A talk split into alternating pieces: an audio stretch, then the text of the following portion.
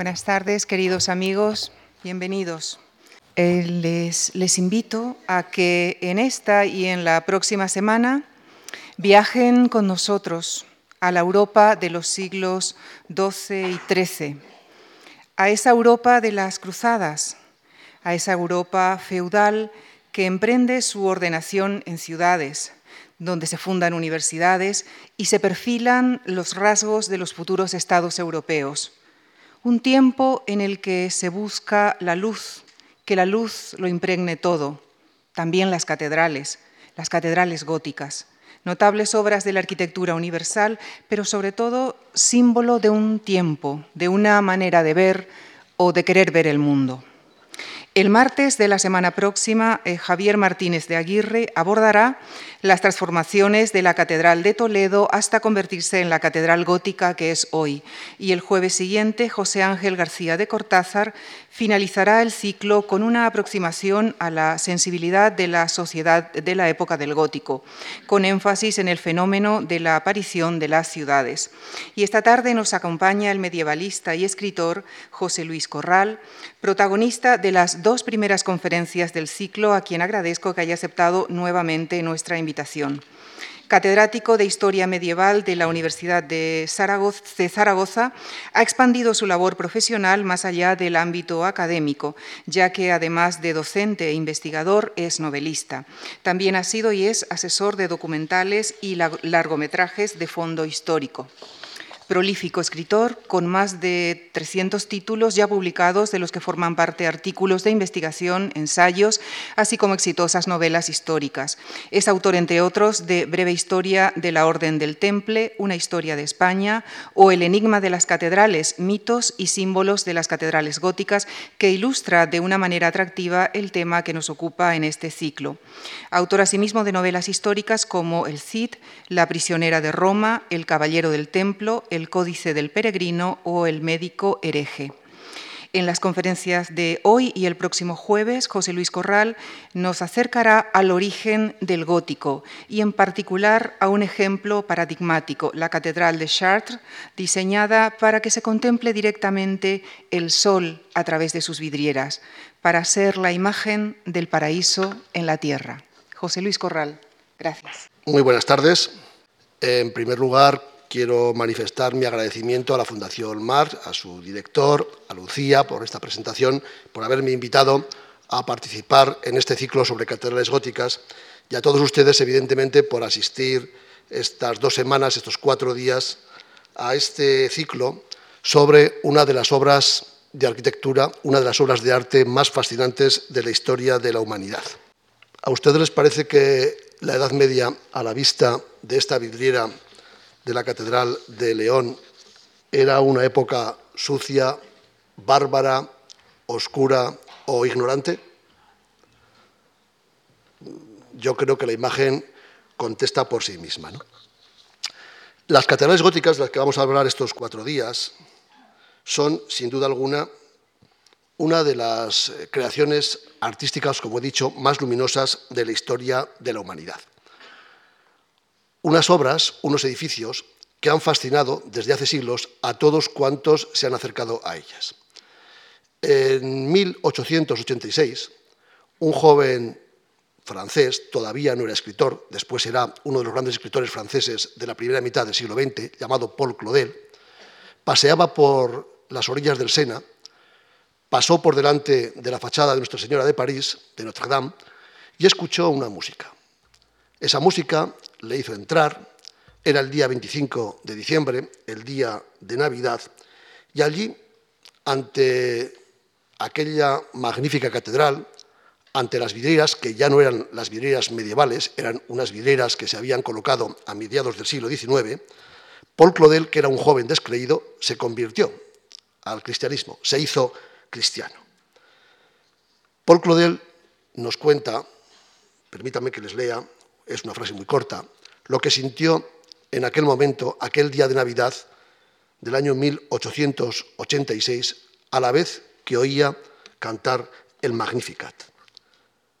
En un instante, mi corazón fue tocado y creí.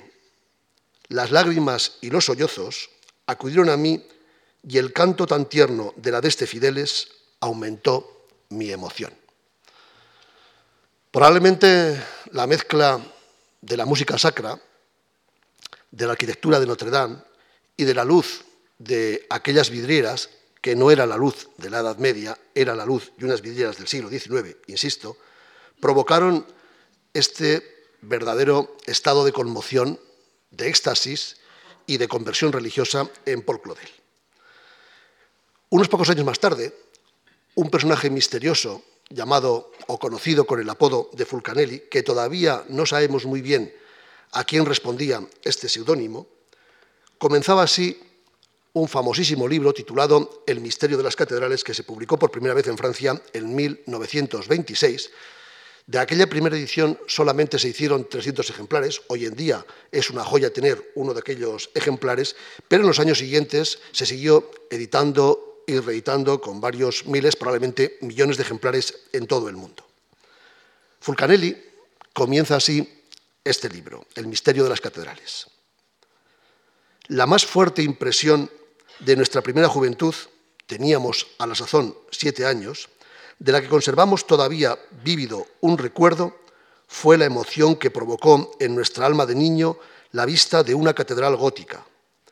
Nos sentimos inmediatamente transportados, extasiados, llenos de admiración, incapaces de sustraernos a la atracción de lo maravilloso, de lo inmenso, de lo vertiginoso que se desprendía de esta obra más divina que humana. No nos cuenta Fulcanelli dónde sintió con siete años de edad la primera vez que entró en una catedral esta emoción. No sabemos si fue en Chartres, en París, en Reis, en Amiens, no lo sabemos. Pero desde luego, al igual que le había ocurrido unos años antes a Paul Claudel, también Fulcanelli se encontró con un fogonazo de luz y desde luego con una convulsión tremenda en su espíritu y en su alma. Porque estos edificios, estas catedrales, son evidentemente el reflejo de una época, son evidentemente el símbolo de unos siglos de luz, unos siglos que transformaron de alguna forma la, mentalidad europea, pero son también los símbolos de una creencia, de unas creencias, pero también de una sociedad en un crecimiento vertiginoso. Lo explicará mucho mejor que yo el profesor García de Cortázar, pero permítanme que les adelante algunas cuestiones. Eh, para construir una catedral gótica hacen falta varias cosas. Hacen falta, evidentemente, ideas, proyectos. Hacen falta los materiales para la construcción y saber utilizar apropiadamente esos materiales. Hace falta un impulso vital, hace falta, una idea. Hacen falta los hombres y las mujeres necesarios para trabajar en estas obras. Y, por supuesto, hace falta la financiación. Cuando se dispone de todos esos elementos, se es posible construir un edificio tan complejo, tan complicado y tan magnífico como una catedral gótica. La financiación fue posible gracias a que Europa, a finales del siglo XI, había comenzado a salir de una época oscura, una época tenebrosa, una época en la cual la luz que va a dirigir prácticamente todo el proceso de construcción desde la idea hasta el final de una catedral gótica, la luz se había vuelto a instalar como idea, como concepto, en los hombres de la plena Edad Media. Estos edificios fueron posibles, por tanto, porque había una economía capaz de construirlos, porque Europa había salido de una regresión Ríanse ustedes de la crisis actual comparada con la regresión que hubo en Europa económicamente en la Edad Media y porque hubo una serie de hombres y mujeres, insisto, mujeres también, que fueron capaces de poner en marcha una idea, construirla y levantarla. El desarrollo económico de la Europa de los siglos XI y XII había propiciado la construcción ya de grandes edificios. El arte románico es, sin duda alguna, un arte magnífico, esplendoroso, pero la arquitectura románica se basa esencialmente en una proporción exclusiva, única y además una proporción que no tiene eh, otra posibilidad. Esa proporción viene delimitada, viene condicionada por el arco de medio punto. Como saben ustedes, los eh, constructores románicos, imitando al modo de construcción romano, en algunos casos, lo que hacían era utilizar un arco de medio punto que tiene una eh, proporción absolutamente invariable. El arco de medio punto define un espacio, define unos vanos en los cuales la única relación posible es el 1 y el 2, el diámetro y el radio. La anchura de un arco de medio punto es siempre equivalente al doble que la altura de ese arco. No existe otra posibilidad. Pese a los, grandes, a los grandes progresos que había habido en la antigüedad, en la primitiva Edad Media, sobre todo en el mundo bizantino de la construcción en piedra, este sistema constructivo, estos arcos de medio punto, tenían unas posibilidades limitadas. De hecho, la mayor parte de las grandes catedrales románicas se cubrieron con madera en los primeros siglos, en los primeros tiempos, porque eh, el peso a que se sometía el edificio por estas bóvedas de cañón corrido era tan exagerado, era tan eh, extraordinario, que o había que construir unos muros de un grosor prácticamente imposible o estas construcciones se venían abajo. Ahora bien, disponiendo de cuadrillas capaces de tallar la piedra, disponiendo de carpinteros capaces de construir andamios que alcanzaran una altura superior a los 30, a los 40 metros, de repente, ese arte gótico basado en el arco de medio punto, ese arte, perdón, ese arte románico basado en el arco de medio punto, se transforma en un nuevo estilo, en un nuevo arte, en el arte de la luz, en el arte gótico. El responsable de todo esto fue un personaje extraordinario. Se llamaba Suger Suyer, era abad, un joven abad de la abadía de Saint-Denis. Saint-Denis, como saben ustedes, hoy en día está dentro de París, dentro del Gran París. En la Edad Media estaba a unos 10 kilómetros del París eh, medieval. Y este personaje era uno de los eh, más relevantes consejeros del rey de Francia. Un hombre obsesionado por una idea, la idea de la luz. La abadía que él regentaba, la iglesia de la abadía que él regentaba en Saint-Denis, era una gran iglesia, pero era una iglesia oscura, era una iglesia construida en arte románico, con restos incluso de la época carolingia, que tenía la necesidad imperiosa de disponer de, paredes muy macizas, sin apenas vanos, sin apenas ventanas, porque eran absolutamente imprescindibles para soportar el peso de las bóvedas. Pero Suger estaba obsesionado por la luz. En aquel tiempo, estamos hablando de la primera mitad del siglo XII, en Francia comenzaban a llegar algunos textos de los grandes filósofos del mundo antiguo. Ya se conocían textos de Platón, se conocían los primeros escritos de Aristóteles, y evidentemente Suger, que estaba obsesionado por la luz, tenía la intención de construir un edificio en el cual la luz fuera protagonista. Suger tenía la idea. Suger no sabía cómo llevarla a cabo, pero Suger sabía que aquellas paredes macizas, eh, aquellas paredes sin vanos, sin ventanas, tenían que de alguna forma desaparecer para que la luz del exterior, la luz de Dios, la luz del sol, pudiera penetrar en la casa de Dios. Para Suger, Cristo, el Cristo de los Evangelios, había sido la nueva luz que había bajado del cielo, que se había concretado en un hombre, en un ser humano, ya saben ustedes que según eh, el dogma trinitario, el dogma de Nicea, el credo de Nicea, en Cristo coexisten, cohabitan dos naturalezas, la humana y la divina, pues ese Dios hecho hombre, bajado a la tierra, estaba hecho de luz, era la luz, y había sacado a la humanidad de la oscuridad de los tiempos precristianos para traerla a un mundo nuevo, a un mundo de luz, a un mundo en el cual eh, la luz divina se manifestaba en la tierra encarnada en el propio Hijo de Dios. Era, además, un recurso extraordinario para poder eh, casar, para poder enlazar, para poder, de alguna forma, coordinar lo que era el mundo antiguo, el pensamiento antiguo de Platón y de Aristóteles del triunfo de la luz, con el pensamiento cristiano de Cristo como eh, el hombre, eh, el hombre Dios que está hecho de luz y que ha traído de nuevo la luz al mundo. Con esta idea como guía, Suger planteó la construcción de un edificio hecho literalmente de luz. Suger eh, sugirió a los maestros de obra de su abadía, de los cuales o del cual no conocemos desgraciadamente el nombre, que inventaran, que utilizaran una serie de recursos técnicos para que esa idea de la luz, para que esa idea de una catedral, de un templo, de una iglesia hecha de luz, para que la casa de Dios hecha de luz pudiera ser una realidad, se plasmara en, un edificio de forma práctica. Se desconoce, como les digo, el nombre del maestro o de los maestros que dieron solución hacia 1130 a las demandas de Suger.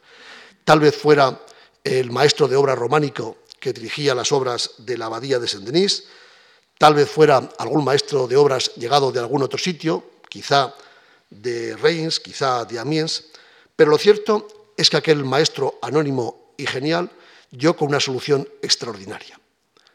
Decidió abandonar el sistema de construcción de las catedrales, de las iglesias, con ese arco de medio punto que condicionaba los empujes, que condicionaba los muros, que condicionaba eh, las alturas y las proporciones del edificio, e introdujo un arco ojival, un arco apuntado, un arco de doble centro, el arco que ustedes ven coronar esta vidriera de la Catedral de León.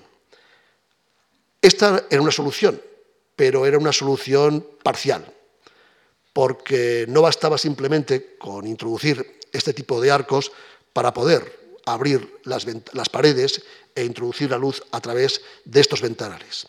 Era necesario complementar con otros recursos, con otros inventos técnicos, arquitectónicos, este arco ojival.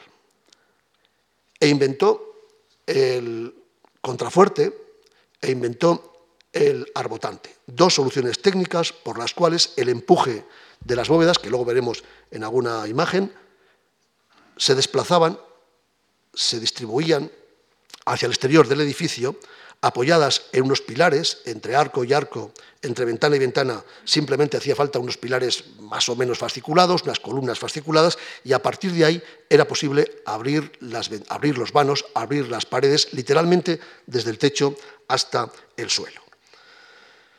Eh, un día de junio de 1144, el Bar Suger convocó en su abadía, en su iglesia que estaba recién construida, a prácticamente la totalidad de los grandes abades, de los grandes obispos, arzobispos, al propio rey de Francia, a Luis de Francia, a su esposa, la famosísima Leonor de Aquitania, entonces todavía casada con el rey Luis VII, para inaugurar su nueva iglesia.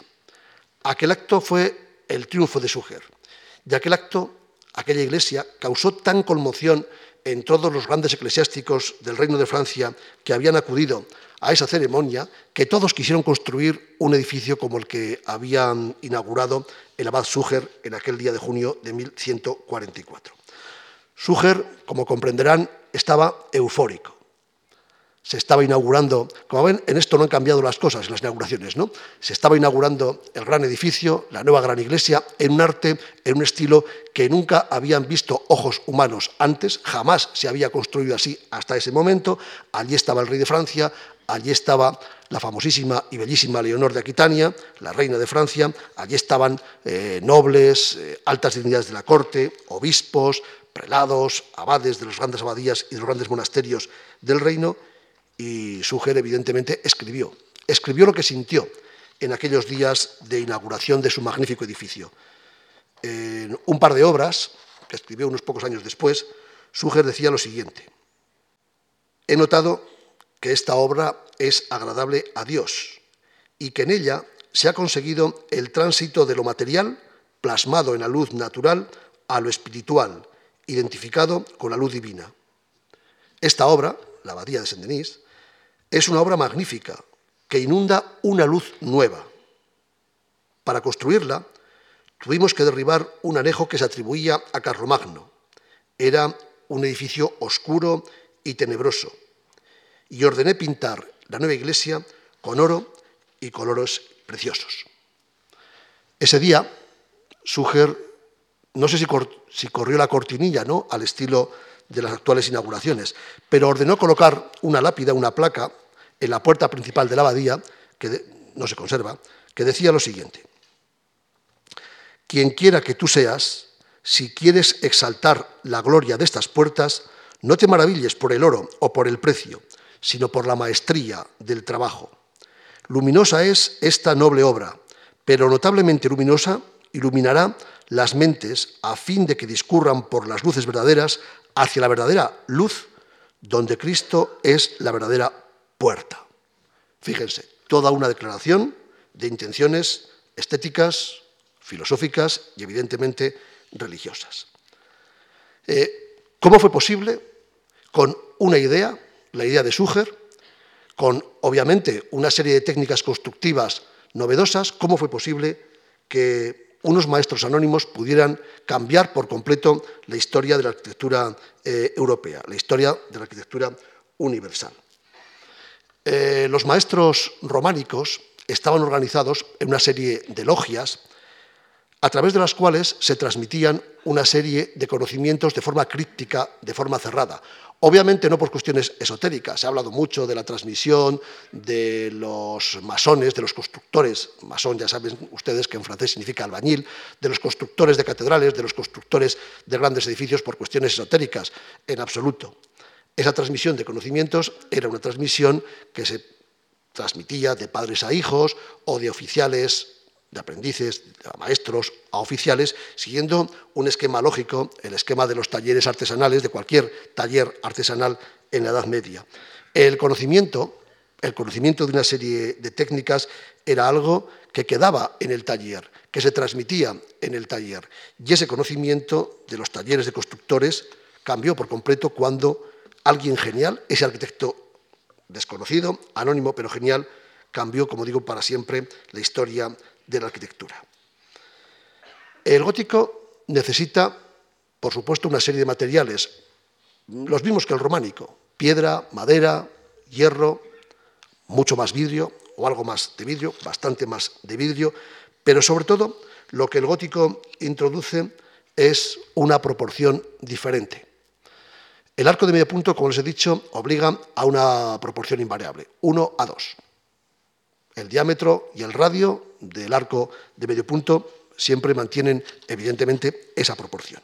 Por el contrario, en un arco gótico, en un edificio gótico, la proporción puede variar prácticamente hasta el infinito. Al utilizar este tipo de arcos de doble centro, el arco ojival, el arco puede hacerse más ancho o más estrecho, mm, puede hacerse eh, más estilizado, más rechoncho, se puede cambiar la proporción de la altura y la anchura del arco, del arco pues prácticamente hasta, si no hasta el infinito, pues con una serie de variantes realmente extraordinarias. Y aquí es donde interviene un nuevo sentido, un nuevo elemento en la estética gótica, un nuevo eh, elemento en la arquitectura de esta época tan esplendorosa que es la época gótica.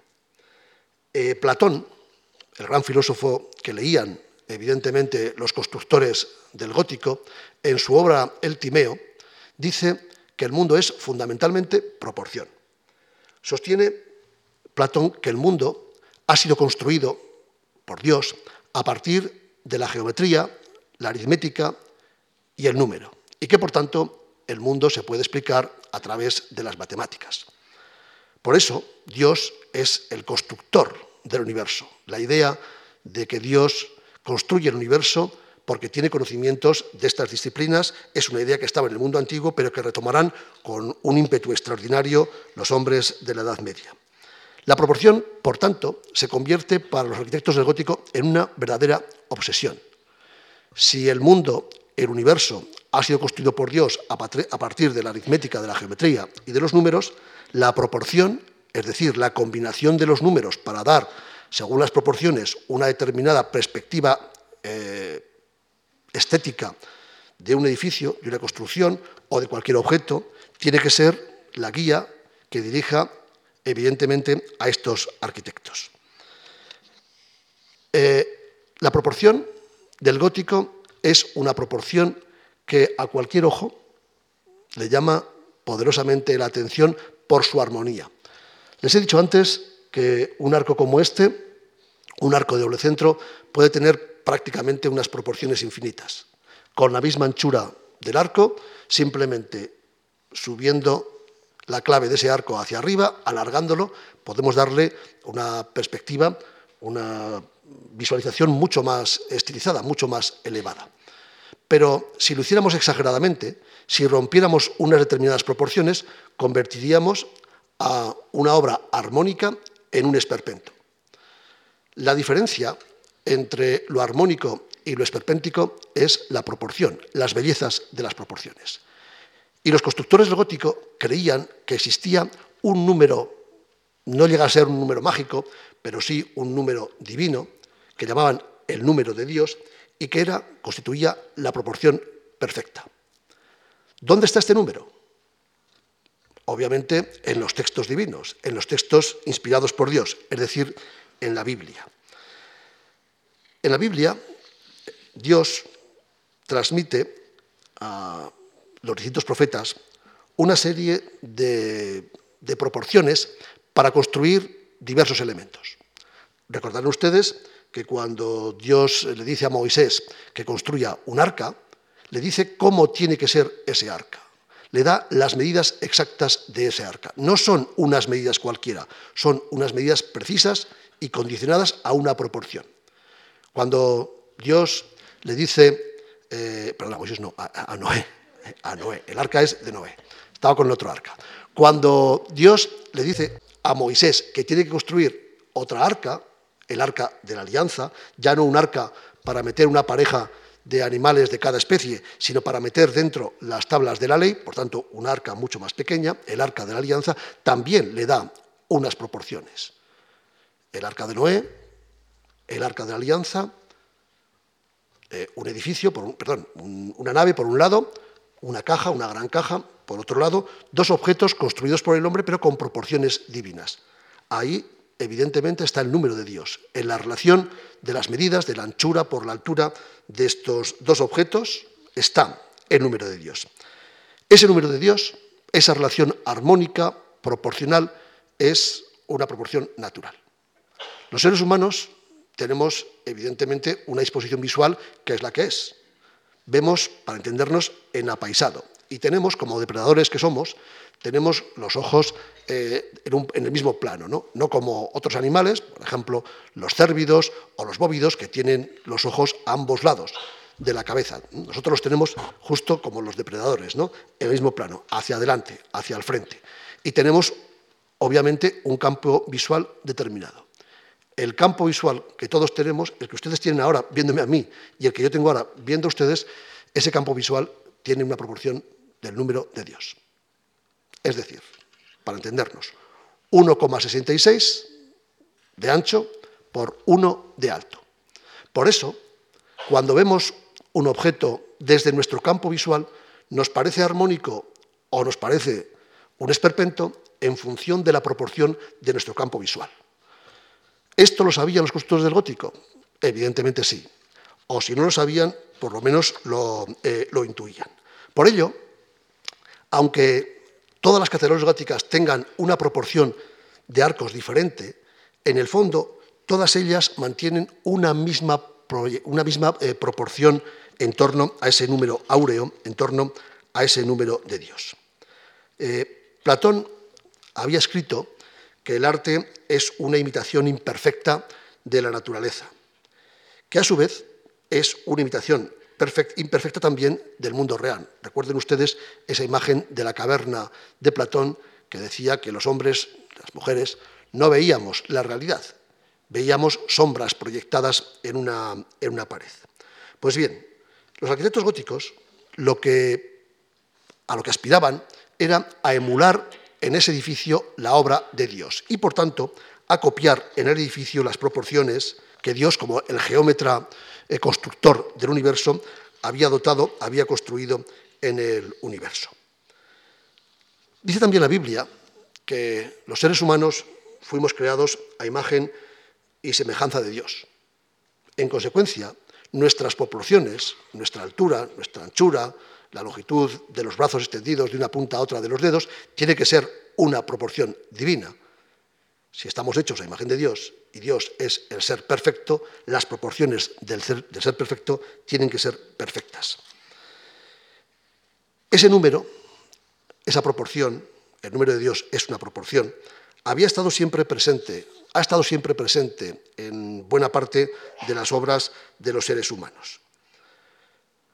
Pero por el contrario, hay una obra, una de las obras más importantes que describe el Antiguo Testamento, donde no aparece la proporción áurea, donde no aparece el número de Dios. En el libro del Éxodo, Moisés sube al monte Sinaí para recibir las tablas de la ley. Y ahí Moisés recibe, mejor dicho, no hay, cuando rompe las tablas, enfadado, cuando Dios le da por segunda vez las segundas tablas, recibe el encargo de construir esa arca de la alianza, que luego veremos, que el próximo día, perdón, el jueves veremos eh, muy bien reflejada y con unos aspectos eh, muy curiosos en una de las portadas de la Catedral de Chartres, Dios decide que Moisés tiene que construir, que tiene que construir un arca basándose en esa proporción divina. Pero eso no ocurre, como les decía, en una de las construcciones, sino la construcción más importante eh, del mundo antiguo, del mundo antiguo en la Biblia. Me refiero al Templo de Salomón. En el libro primero de los Reyes se cuenta que Salomón, el rey sabio, decidió por su cuenta, por su cuenta, erigir un templo en honor de Dios. A diferencia de las dos arcas, el arca de la alianza y el arca del diluvio universal, cuyas medidas sí que son indicadas, sí que son mostradas, sí que son dirigidas por Dios a Moisés y a Noé, por el contrario, como digo, en el templo de Salomón, las medidas que tiene este templo, las proporciones que tiene este templo, no son dictadas por Dios, son dictadas por los arquitectos, por el arquitecto, por Irán, el arquitecto de Salomón. Había una contradicción tremenda en la Biblia. Los constructores de las catedrales góticas tenían que elegir entre las proporciones del templo de Salomón, que son distintas a las proporciones divinas de las dos arcas. Desde luego, los maestros constructores del gótico trabajaron con el número de Dios, con el número áureo. Pero luego, eh, los obispos, los cabildos de las catedrales, los deanes, los canónigos, fueron introduciendo una serie de novedades, de cambios en las estructuras de esas catedrales. La mecánica para construir una catedral era siempre muy parecida, una catedral gótica. Un obispo o un cabildo catedralicio decidía que su catedral románica era vieja o estaba pasada de moda o no tenía la prestancia y la luz que requería la casa de Dios. Y como Súger había inaugurado su magnífico edificio, pues todos intentaron, todos los obispos intentaron construir su gran edificio a imagen y semejanza de alguna forma de la abadía de Saint-Denis, pero también a imagen y semejanza de las proporciones divinas.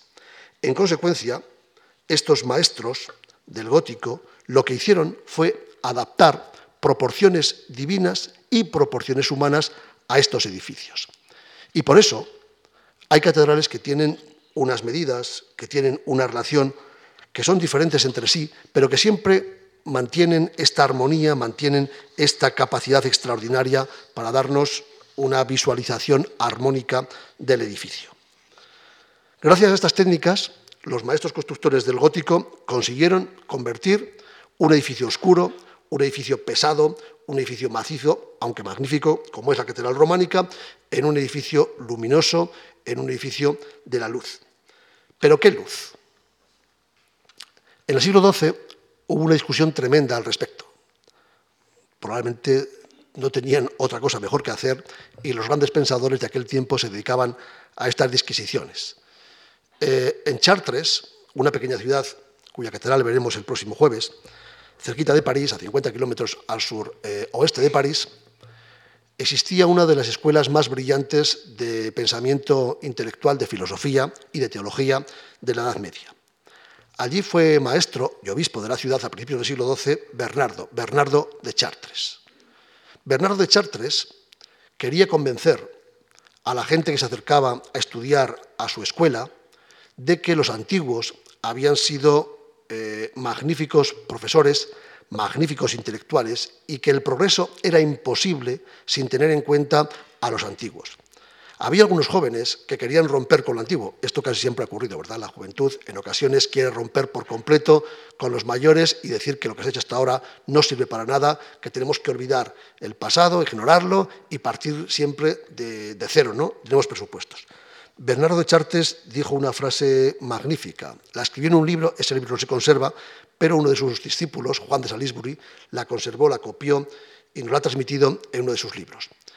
Bernardo de Chartres decía que los contemporáneos, los contemporáneos de su época, los contemporáneos del siglo XII, no somos sino enanos a hombros de gigantes y que gracias a que estamos subidos en los hombros de esos gigantes podemos atisbar, podemos otear, podemos ver un poquito más de lo que vieron esos gigantes del mundo antiguo.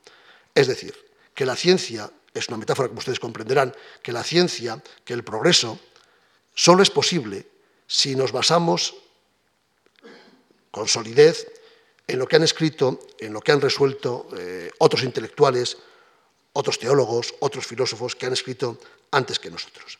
Esto es lo que hicieron los constructores del gótico. Construyeron edificios de luz, pero construyeron edificios de luz basándose, por un lado, en el nuevo concepto que les había eh, imbuido, les había introducido Suger, pero también en la tradición de la luz, en la tradición de eh, la luz como fuente de toda bondad y fuente de la divinidad. Sin duda, el logro de la construcción de una catedral gótica representa el triunfo de la luz en la arquitectura. Luz que es la manifestación de Dios, que triunfa, que se impone sobre la oscuridad y sobre las tinieblas, que es el ámbito de la maldad y, en consecuencia, el ámbito del demonio. Pero la luz que tamizan estas vidrieras góticas no es la luz natural. La luz natural es una luz blanca, es la luz que procede del sol, o si quieren ustedes con un tono amarillento. No es la luz que se ve dentro de una catedral gótica. La gran aportación de los constructores góticos es que la luz que inunda la catedral es la luz divina, pero modificada, alterada, de alguna forma transformada por la mano del ser humano, por la obra, por obra del ser humano. Iluminar con luz natural grandes espacios había sido sin duda uno de los grandes retos de la antigüedad. Aquí tienen ustedes una imagen muy conocida de la Catedral de Pisa con su baptisterio en primer plano y vean ustedes la imposibilidad con ese tipo de construcciones de arcos de medio punto, la imposibilidad de abrir grandes ventanas. Edificios extraordinariamente bellos, edificios que mantienen una proporción invariable, de 1 a 2 en toda su estructura, pero edificios que apenas pueden abrir unas pequeñas ventanas, esas ventanas que ven ustedes, pues que nada tienen que ver en tamaño y en capacidad de iluminación con las ventanas del arte, del arte gótico. Esa obsesión por iluminar los edificios en el mundo antiguo había llevado a buscar soluciones realmente extraordinarias. En el siglo I, en época romana, se construyó este edificio en Roma, lo habrán reconocido perfectamente, el Panteón, el templo de todos los dioses, que se ilumina por un óculo central a partir de uno de los materiales eh, más extraordinarios en la construcción, inventados en la construcción, que los romanos llevaron hasta realmente extremos extraordinarios, que es el hormigón. Gracias al hormigón se pudo, en época de Agripa, en época de Augusto, se pudo construir este magnífico edificio de planta, eh, de planta circular con esta fabulosa cúpula, pero que, como ustedes comprenderán, con el peso tan tremendo del hormigón de la cúpula, a pesar de que los materiales eran más ligeros que en el resto del edificio, no hay posibilidad técnica de abrir vanos en las paredes, porque el edificio, si se hubieran abierto eh, vanos para introducir la luz dentro del mismo, se hubiera venido literalmente abajo. Se inventó ese sistema, gracias al hormigón, de un óculo central, un óculo en el centro, en la parte superior y central de la bóveda, para poder iluminar todo el edificio. En Santa Sofía, en Constantinopla, los bizantinos, herederos evidentemente del arte de construir de los romanos, fueron un poquito más allá. Construyeron también una cúpula más grande todavía, si cabe que la, de, que la del Panteón de Roma, un poquito más alta, un poquito más ancha, pero esta cúpula se desarrolla Se apoya en cuatro grandes pechinas, esos triángulos eh, esféricos de los cuatro lados de la cúpula central que transmiten el peso tremendo, extraordinario de la cúpula a cuatro gigantescos pilares, pero de nuevo tenemos una imposibilidad técnica para rasgar por completo las paredes desde el techo hasta, hasta los pies. La luz era imprescindible. La luz venía de Dios y la luz tenía que regir la construcción del edificio.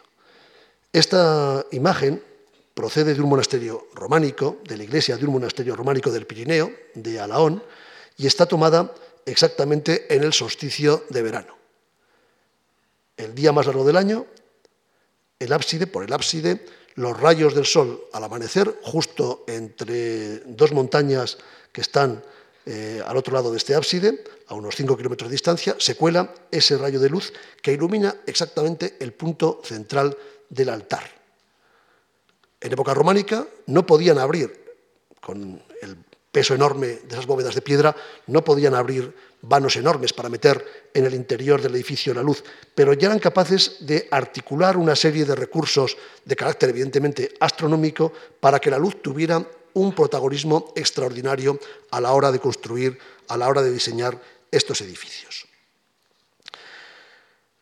Por primera vez en la historia de la humanidad, y gracias a estos recursos técnicos, es posible abrir grandes paredes, es posible rasgar por completo eh, la pared de piedra, la pared maciza, la pared, opaca, y literalmente poder eh, construir una vidriera, una ventana con vidrieras, desde el techo hasta el suelo.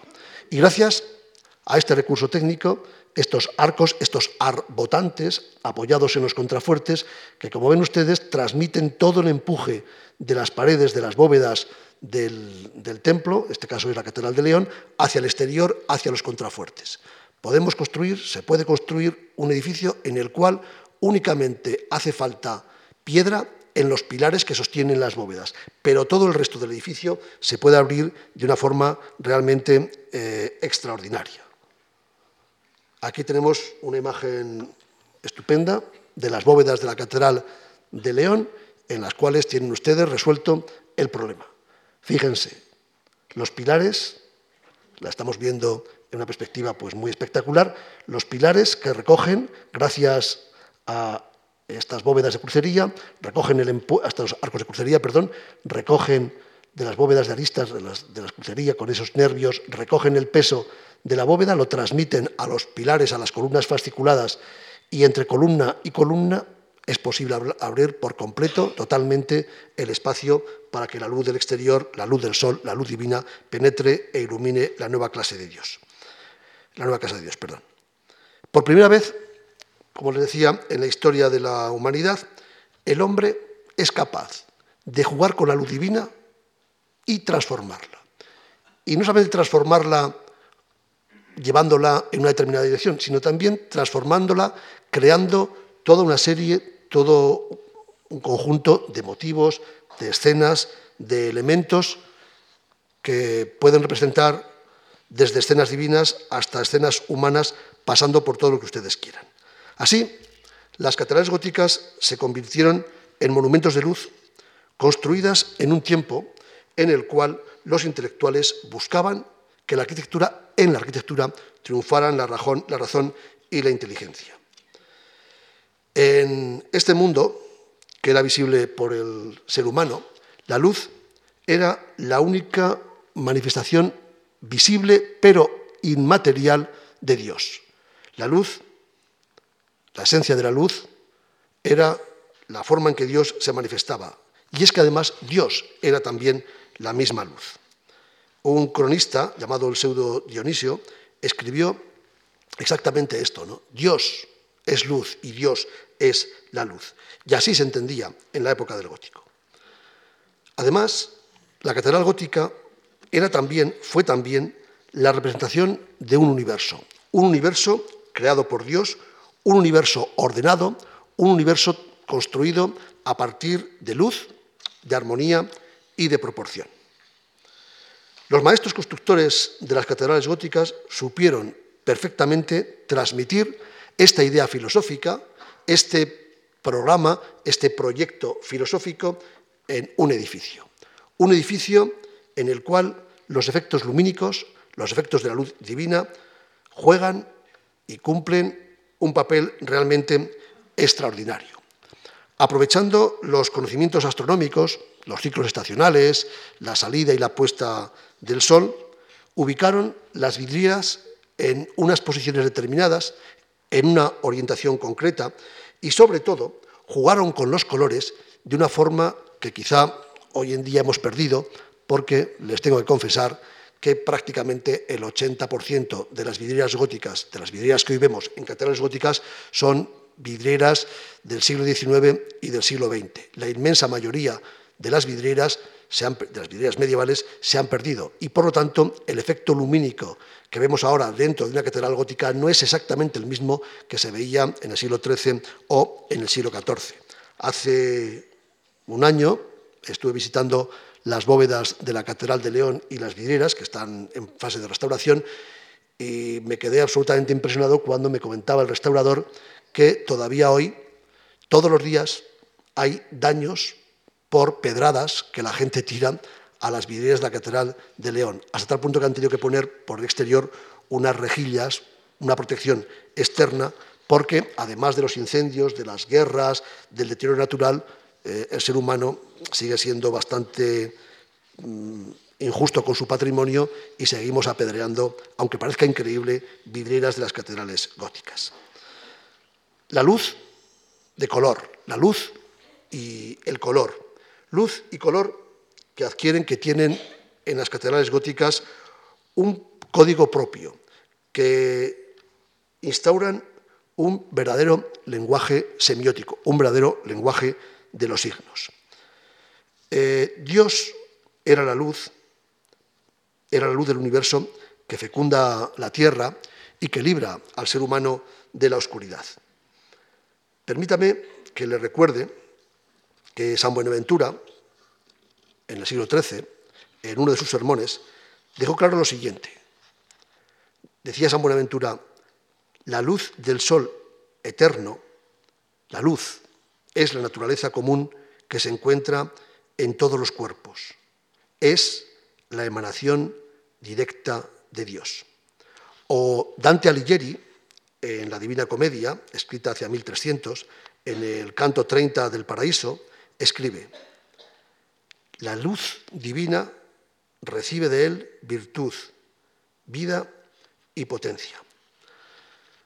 Esta idea de la luz, defendida por todos los intelectuales cristianos del occidente de los siglos XII y XIII, chocaba frontalmente en una doble concepción. Por un lado, la luz blanca, la luz del sol, la luz de Dios, pero por otro lado, la luz de color, la luz que es capaz de ser transformada por el hombre. El debate estaba servido. ¿Con qué luz tenemos que iluminar el interior de los templos de Dios, de las nuevas casas de Dios? ¿Con la luz blanca que defendía, por ejemplo, San Bernardo de Claraval, el más importante eh, y más influyente clérigo del siglo XII? ¿O con esta luz de colores humanizada y humana eh, que, proponían los constructores de catedrales. Al final, como ven, triunfó la luz de color, triunfó la luz del ser humano. Por Guillermo Durán, un autor del siglo XIII, en un libro muy conocido y muy citado en la Edad Media, titulado Rationale Divinorum Officiorum, escribía lo siguiente: Las ventanas con vidrieras son escrituras divinas que vierten la claridad del verdadero sol, es decir, de Dios, en la Iglesia, es decir, en los corazones de los fieles, iluminándolos. A fines del siglo XIII había triunfado la idea de la luz humana, la idea, de la luz con el color. Lo que hicieron los constructores de catedrales fue emular la luz del sol, capturarla e introducirla en un recipiente que no dejaba de ser un gran relicario de piedra como era una catedral y hacerla accesible a los ojos de los hombres, a los ojos de los seres humanos. La visión del bien en esta filosofía, en esta idea de la filosofía de la luz en la época gótica, era comparable a la visión de un rayo de sol, etéreo, puro, limpio, pero el ser humano, el ojo humano, no está acostumbrado, es más, no puede ver directamente el sol. Si miramos el sol durante unos segundos, probablemente se nos quemará la córnea y nos quedaremos ciegos. El ojo humano no está preparado para ver directamente la luz del sol. Es decir, el ojo humano no está preparado para ver directamente la luz de Dios. Y en consecuencia, el constructor gótico, el constructor de catedrales, lo que hace es convertir una luz cegadora, una luz imposible de observar directamente, en una luz accesible al ojo humano. Y lo hace de esta forma. Lo hace construyendo unas ventanas cerradas con vidrieras de colores, para lo cual fue necesario, evidentemente, introducir una serie de técnicas de fabricación del vidrio prácticamente desconocidas hasta entonces. El vidrio se conocía en la antigüedad. Desde el mundo egipcio, pasando por el mundo romano, el vidrio se utilizó para fabricar todo tipo de, utensilios, desde piezas de decoración para collares, para pulseras, jarras, ungüentarios, copas, etc. ¿no? Pero el vidrio utilizado eh, de esta manera es un vidrio diferente. Hasta tal punto que, como les decía antes, las vidrieras que quedan del siglo XII y del siglo XIII tamizan la luz de una forma bastante diferente a cómo se tamiza la luz con los vidrios modernos, los vidrios contemporáneos. Eh, si ustedes visitan la Catedral de Notre Dame de Nuestra Señora de París, verán obviamente las magníficas vidrieras, todas ellas, casi todas ellas, eh, construidas, fabricadas a mediados del siglo XX. Si ustedes visitan la Catedral de Chartres, verán que el 80% prácticamente de las vidrieras de Chartres son vidrieras originales de la primera mitad del siglo XIII. Si van por allí y visitan, si no el mismo día, en dos días muy cercanos, un día y al día siguiente las dos catedrales, verán que el efecto de la luz que, producen, que producirá sobre ustedes, sobre su visión, sobre sus ojos, sobre, sus sentimientos, ¿no? estas dos catedrales es diferente. Notre Dame es magnífica, es una catedral estupenda, es un edificio armónico, es un edificio eh, muy inventado por Viollet-le-Duc en el siglo XIX, con todas las vidrieras reconstruidas en el siglo XX, pero no deja de tener la armonía de sus diseñadores a finales del siglo XII. Pero si ustedes van a Chartres, sentirán, a poco que tengan sensibilidad, sentirán algo diferente, porque las vidrieras de Chartres son vidrieras originales, construidas por los vidrieros que sabían perfectamente para qué y cómo tenían que utilizar esos vidrios y esos colores. En las vidrieras de Chartres, que veremos el próximo día, hay una carga simbólica realmente extraordinaria. Una carga simbólica que hemos perdido para la mayor parte de las catedrales góticas, incluso para la Catedral de León, de las cuales, de las vidrieras góticas de León, quedan más o menos la mitad, el resto es del siglo XVI y buena parte, desgraciadamente, ha habido que ser repuesta pues, en los siglos siguientes. Como saben ustedes, la Catedral de León perdió la techumbre hace un siglo más o menos y hubo que reconstruirla de una forma muy, muy intensa. Bueno, como ocurría con tantas otras cosas, el siglo XII y el siglo XIII redescubrió el orden que Aristóteles había dado para tantas cosas y redescubrió también el orden, la forma y la expresión de los colores.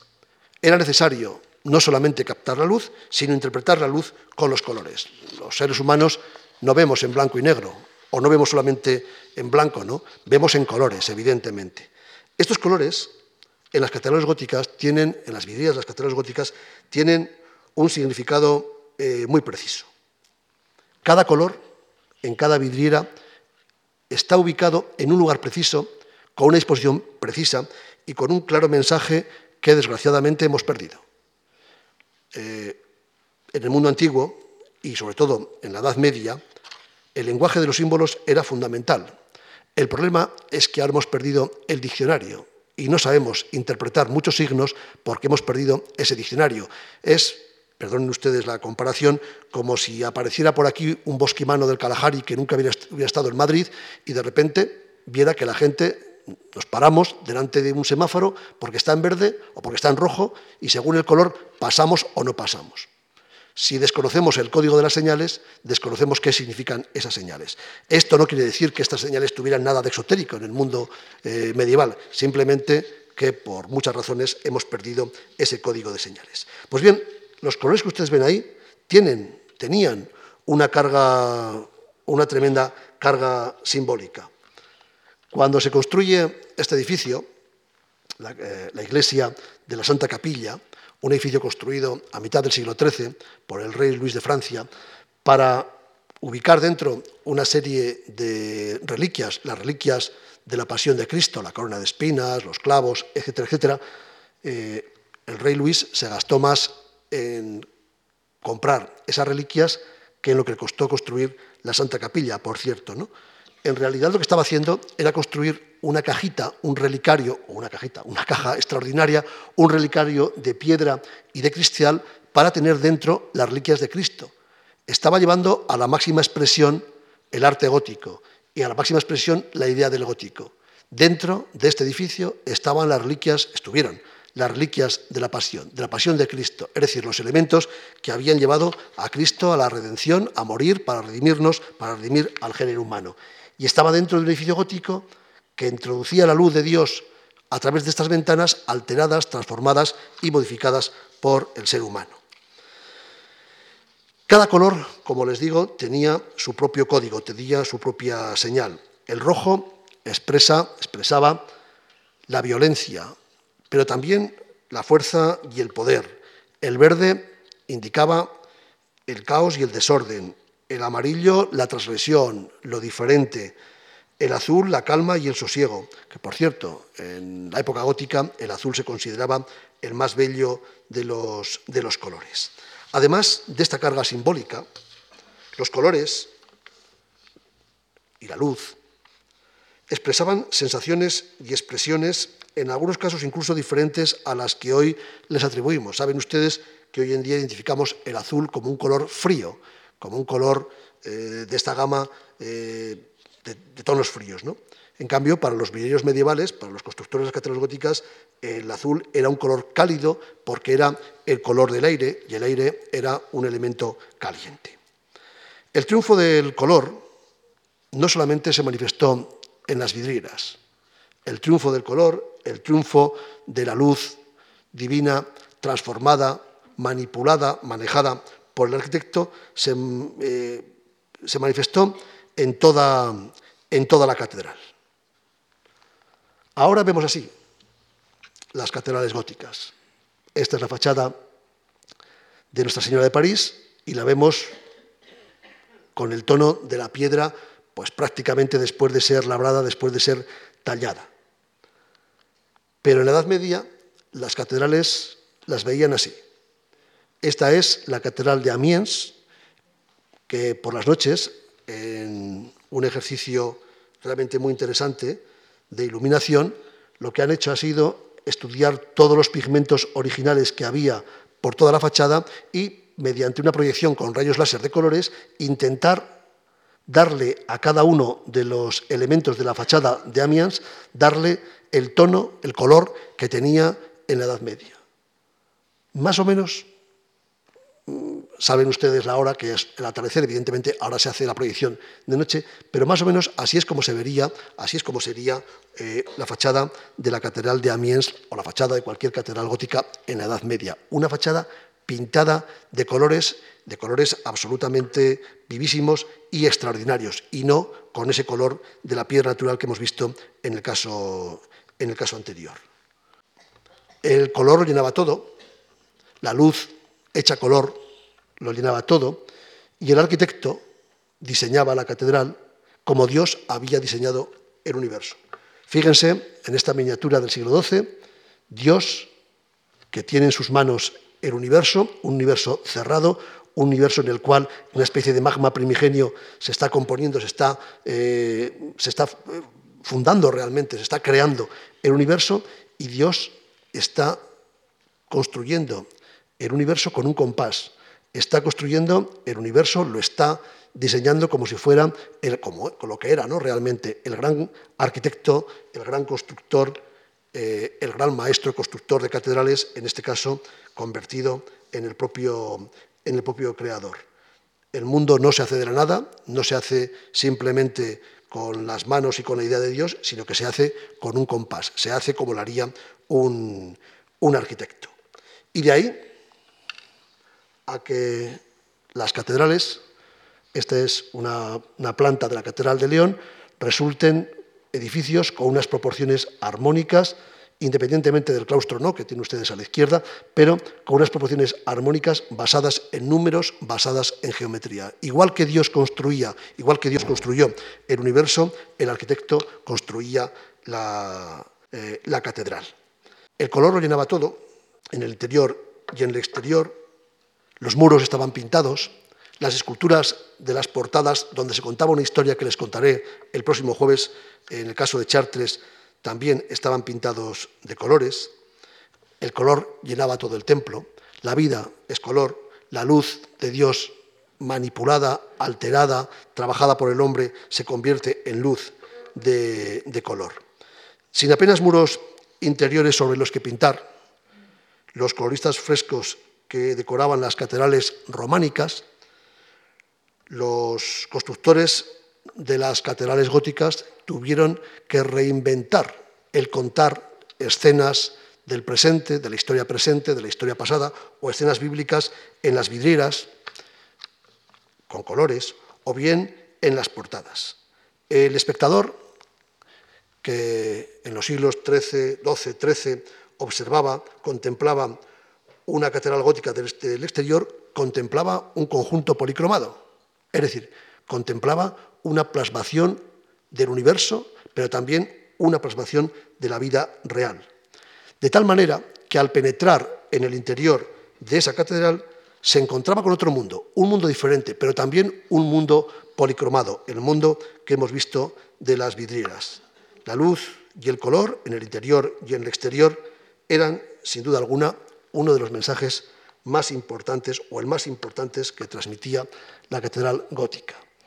Y acabo con esta imagen para que ustedes entiendan esa fascinación que, ha llevado, que nos ha llevado por este recorrido atropellado sobre la luz y el color en las catedrales góticas.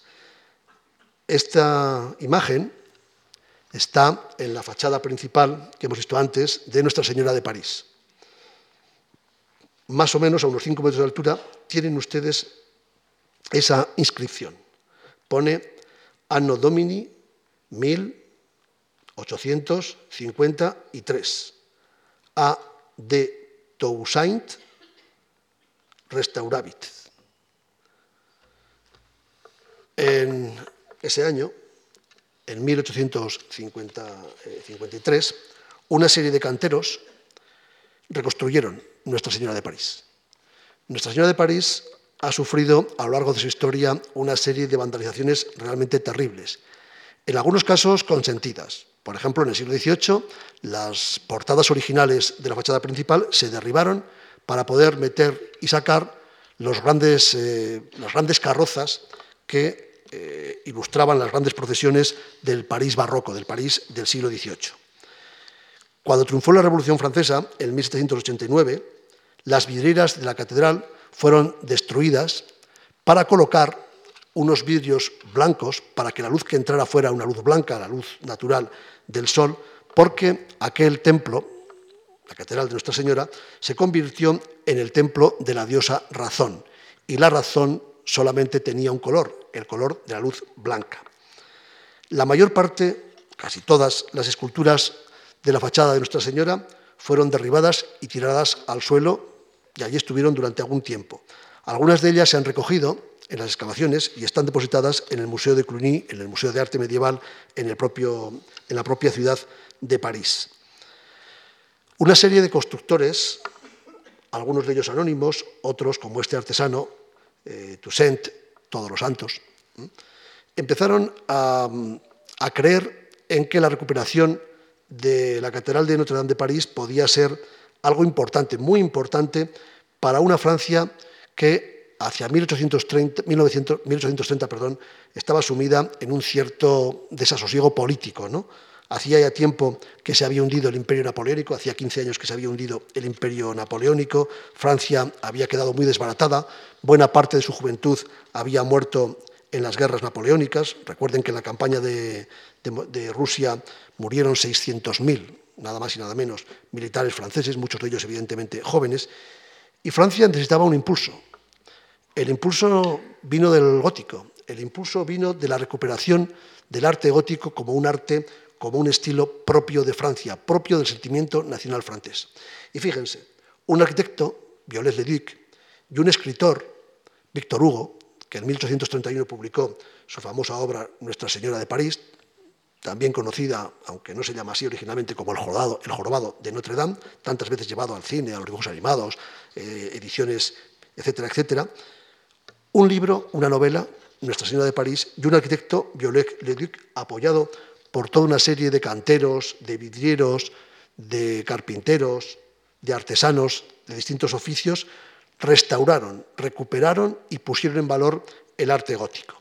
Hoy en día, las catedrales góticas, las ciudades que tienen una catedral gótica, desde luego, la colocan siempre como su mm, valor patrimonial más importante. Hoy en día, todavía, en muchas ciudades de Europa, la catedral gótica construida en el siglo XII, XIII, XIV, sigue siendo el edificio más grande, el edificio más alto, el edificio más luminoso, el edificio más espectacular. No es casualidad. Esto fue posible porque en la Edad Media una serie de gentes, maestros constructores, obispos, pero ojo, también campesinos, también artesanos, que con su trabajo, con sus rentas, pudieron pagar estas catedrales, hicieron posibles una serie de edificios, las catedrales góticas, que desde mi punto de vista son una de las obras maestras del genio occidental. El jueves intentaremos acercarnos a un ejemplo concreto, a la Catedral de Chartres, que como os he dicho antes es probablemente la más auténtica de las catedrales góticas que nos quedan. Nada más y muchas gracias por su atención.